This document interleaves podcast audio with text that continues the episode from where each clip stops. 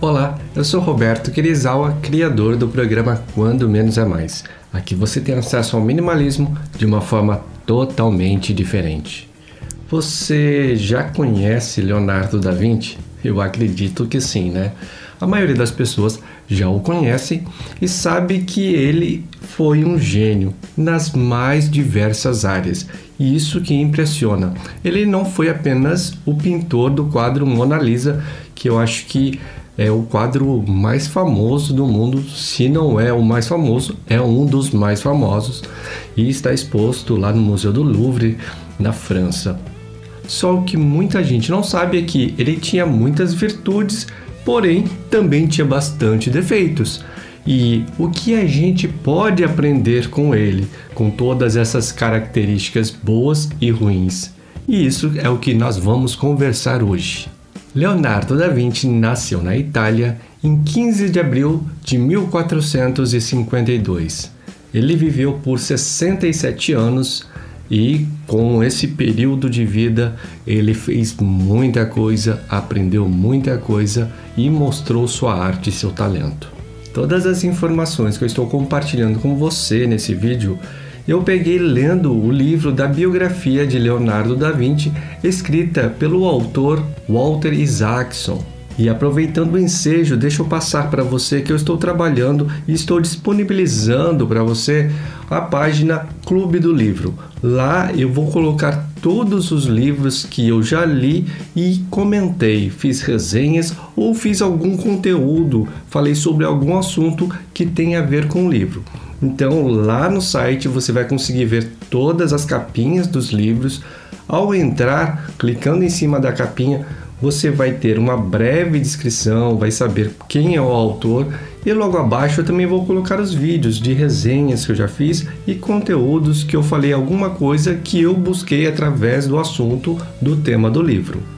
Lá também você terá acesso ao link que clicando nele poderá ir direto na loja para facilitar a sua compra se você o desejar. Dessa forma, eu espero facilitar a sua vida.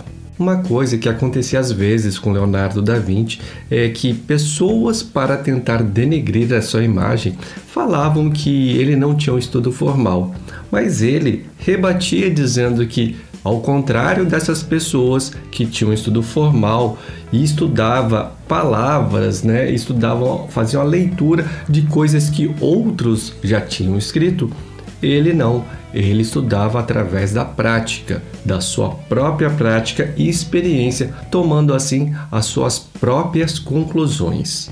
E isso nos faz refletir que hoje em dia a gente perdeu muito disso, de poder experimentar, de poder testar e tirar as suas próprias conclusões. Hoje nós entramos na escola e aceitamos todas as informações que nos é dada como totalmente verídica. Nós nunca questionamos, nós nunca tentamos verificar ou averiguar se realmente é aquilo, se pode ser diferente. Então a gente acaba perdendo essa oportunidade que temos de experimentar, de testar, de errar para aprender. E Leonardo da Vinci fazia tudo isso em diversas áreas da ciência. Ele atuava como engenheiro, matemático, filósofo, poeta, pintor, arquiteto e outras coisas mais. Ele estudava várias coisas em várias frentes, todas no sentido de desvendar as coisas devido à sua grande curiosidade. Agora, que Leonardo da Vinci ficou imortalizado pela sua pintura, principalmente pelo quadro de Mona Lisa, isso é fato. E uma coisa que fez esse quadro ficar tão famoso e suas pinturas também, né, ficarem famosas e as pessoas darem marca, né, à pintura, falarem, olha, esse é um Leonardo da Vinci. As pessoas falam isso porque realmente é uma pintura diferenciada. E por que ele conseguiu chegar nesse estado da arte da pintura? Ele conseguiu isso porque ele extrapolou o básico. Enquanto muitos pintavam apenas conforme aprendiam com seus mestres, ele, além de no início de sua carreira ter um mestre e ter aprendido muito com ele, ele continuou progredindo. E ele utilizava a sua curiosidade para poder aprender outras áreas e aplicar esse conhecimento de outras áreas na sua pintura. Por exemplo, na pintura dele, ele retratava muita coisa que ele aprendia devido às experiências em outras áreas. Ele estudava a parte de ótica e entendia como funcionava a perspectiva para colocar corretamente em seus quadros. Ele também estudava a luz, como a luz incidia em cima de um objeto, como ela refratava, qual era a incidência das sombras e também da saturação das cores. Tudo isso são pequenos detalhes que faziam o quadro dele ficar muito mais realista. E tem mais, ele estudava fisiologia e aí ele entendia como era o esqueleto, como eram os tendões, os músculos, os nervos e toda a sua ligação, para que então apenas sabendo como funciona por dentro o corpo, poder esculpir, poder pintar o corpo de forma correta. E o mais importante de tudo, ele dizia que o quadro não retratava apenas uma coisa física, tinha que mostrar também a intenção da pessoa que estava sendo retratada. Como ele mesmo falava, o bom pintor tem que pintar duas coisas principais: o homem e a intenção de sua mente. Agora trazendo para nossa realidade, quantas vezes a gente andando pela rua, pela natureza, a gente percebe as coisas e para para tentar entender para que isso possa ser subsídio para outras pesquisas ou até para a gente poder utilizar no nosso dia a dia como um conhecimento a mais. A gente não costuma fazer isso, né? E isso era uma das coisas que diferenciava Leonardo da Vinci e principalmente porque ele aplicava tudo isso na sua arte. Ele gostava muito de estudar os animais e nas suas observações ele percebeu que os animais se moviam para fugir de predadores. Logo, ele começou a fazer a analogia de que o movimento de fuga era para evitar a dor. E se é para evitar a dor, quer dizer que os animais sentiam dor. Ao contrário dos vegetais, das plantas, que não tinham essa capacidade de movimento. Portanto, em sua mente, ele entendeu que era preferível se alimentar de vegetais do que infligir dor a animais, e por isso ele se tornou vegetariano. Isso é uma curiosidade que eu achei bem interessante passar, porque pelas analogias ele chegava a uma conclusão e quando chegava a essa conclusão ele agia e se transformava. Ele transformava o seu modo de ser, o seu modo de agir para que fosse o mais sensato possível dentro da teoria que ele criou. E nós? Nós fazemos isso? Nós, quando lemos alguma coisa, entendemos alguma coisa, entendemos que algo é bom para gente ou é ruim para gente, a gente passa a viver daquela forma, a gente se transforma. Se a gente obtém um conteúdo e percebe que se alimentar melhor é o ideal a se fazer, a gente passa a fazer isso. Se a gente entende que fazer exercício é bom, a gente passa a se exercitar. São essas pequenas coisas que a gente tem que entender e através dessa analogia eu quis instigá-los aí a pensar sobre isso. Mas, claro, ele era um ser humano, ele não era perfeito, ele também tinha os seus defeitos. E vamos falar um pouco dos seus defeitos para também aprender com eles. Leonardo da Vinci se distraía muito facilmente. Inclusive no livro tem uma passagem que fala que ele estava se preparando para fazer a estátua em homenagem ao Duque Francesco em sua armadura completa. Essa estátua era para ele ficar em cima do seu cavalo. E então Leonardo da Vinci foi pesquisar e analisar a fisiologia do cavalo. Só que quando ele foi analisar a fisiologia do cavalo, ele ficou maravilhado com os cavalos que estavam disponíveis ali onde ele estava pesquisando passava dias no estábulo analisando, pegando medidas, vendo como o cavalo se movimentava. Chegou, inclusive, a rascunhar e desenhar vários tipos de estábulos possíveis para melhorar o estábulo para o animal, forma de comer, forma de limpar e tudo mais. Só que ele começou sair do seu ponto principal, do seu foco. E com isso, o tempo começou a passar e ele quase perdeu esse trabalho, não fosse um amigo dele intervir para que ele não perdesse. E isso faz a gente perceber que a procrastinação é uma coisa que existe há muito tempo e pega todas as pessoas, independente do, do seu grau de inteligência. E esse é um fator que hoje, mais do que nunca, com tantos estímulos que nós temos, se a gente não tomar cuidado, a gente vai cair nas mesmas armadilhas que o Leonardo da Vinci. Naquela época não tinha tanto estímulo, mas a mente dele produzia muitos estímulos, né? Tudo ele queria saber, tudo ele tinha curiosidade, tudo ele queria ver como funcionava e esses eram estímulos constantes para ele. Agora imagina se ele vivenciasse os nossos dias atuais com tanta informação pulando em cima de telas de computador, de celular, de tablet e tudo mais, né? E até na rua tem outdoors nos dando informações e somos bombardeados por elas. E isso é uma coisa que a gente tem que tomar muito cuidado e temos sempre que ter foco.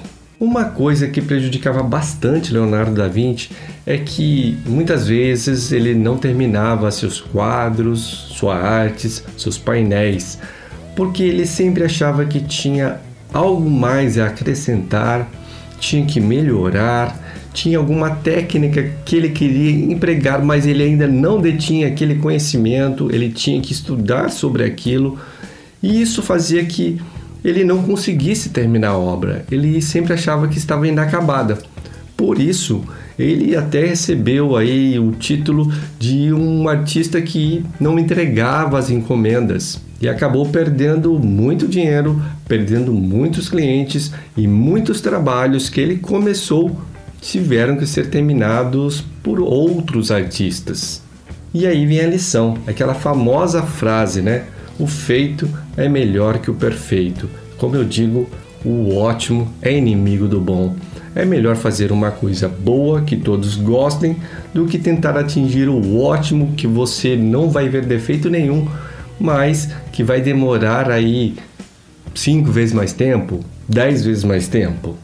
Uma outra coisa é que Leonardo da Vinci acabou tropeçando na sua própria fala. No começo do vídeo eu comentei que ele não tinha estudo formal e ele respondia sempre dizendo que era um homem de fazer experiências, um homem da prática.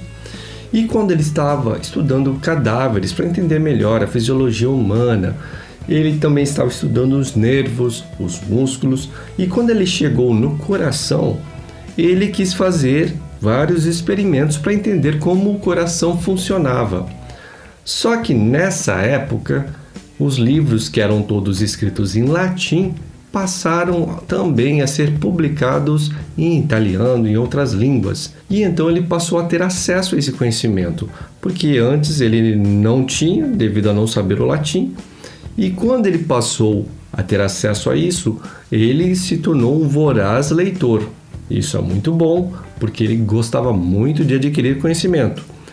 Porém, isso começou a girar uma zona de conforto e aí um ponto cego que atrapalhou ele nos estudos do coração. Ele leu livros para entender o que a medicina falava sobre este órgão e algumas coisas não estavam certas, porque naquela época ainda tinha muita coisa para desenvolver. Só que ele tomou aquilo como verdade. E na hora dele estudar, na hora dele fazer as práticas, as experiências dele, isso atrapalhou e gerou um ponto cego. Ele determinou algumas coisas como sendo verdadeiras que ele tinha lido no livro, mas que na verdade não era. Esses foram um dos poucos erros de Leonardo da Vinci. E aí vem aquela pergunta: você está numa zona de conforto? Você tem pontos cegos e tenta tirá-los da sua frente? Você consegue perceber, tentar estudar, tentar se aperfeiçoar, tentar evoluir para cada vez mais ser estimulado a sair da zona de conforto e tirar esses pontos cegos? Isso é uma coisa que você deve perguntar a si mesmo. Uma outra característica de Leonardo da Vinci é que ele estudava e se aprofundava nesses estudos por curiosidade própria, por vontade de conhecer e entender as coisas mas não como forma de compartilhar para a humanidade ou compartilhar para as próximas gerações de pessoas que iriam estudar aquele assunto. Ele chegou a iniciar vários tratados sobre vários assuntos que ele estudou, mas não terminou nenhum deles, porque isso não era prioridade para ele. E também, como eu já disse, a procrastinação era um dos fatores que atrapalhavam bastante. Ele não entendia que a evolução humana depende de que pessoas que comecem a estudar algo deixem esse conhecimento para que as próximas pessoas que vão estudar essa mesma área comecem já com um conhecimento base e aí consigam alçar patamares maiores. E aí a base vai cada vez aumentando e novas pessoas estudando vão cada vez conseguindo dar prosseguimento a esses estudos. E é isso que faz a gente estar onde estamos. A tecnologia está nesse patamar porque o conhecimento foi cumulativo. Para você ter uma ideia, Leonardo da Vinci conseguiu entender a primeira e a segunda lei de Newton de física dois séculos antes das leis serem implementadas. Com seus estudos observacionais, ele conseguiu entender como funcionava a aerodinâmica da asa dos pássaros, conseguiu entender a lei do empuxo, conseguiu entender como os pássaros conseguiam planar no ar. E isso quatro séculos antes de ter o primeiro avião motorizado. Agora imagina se ele conseguisse deixar os seus tratados prontos, finalizados, com todo esse conhecimento que ele adquiriu. Os próximos estudiosos teriam usado esses tratados como base e hoje a nossa tecnologia, hoje a nossa realidade podia estar totalmente diferente. E é como eu digo, o conhecimento adquirido só tem valor quando ele é compartilhado e é utilizado em benefício próprio e de outras pessoas. Então esta é a resenha com os insights que eu tive do livro da biografia de Leonardo da Vinci. Se você achou que este conteúdo teve valor e pode ajudar alguém que você conheça, compartilhe como demonstração de carinho. Muito obrigado e até a próxima!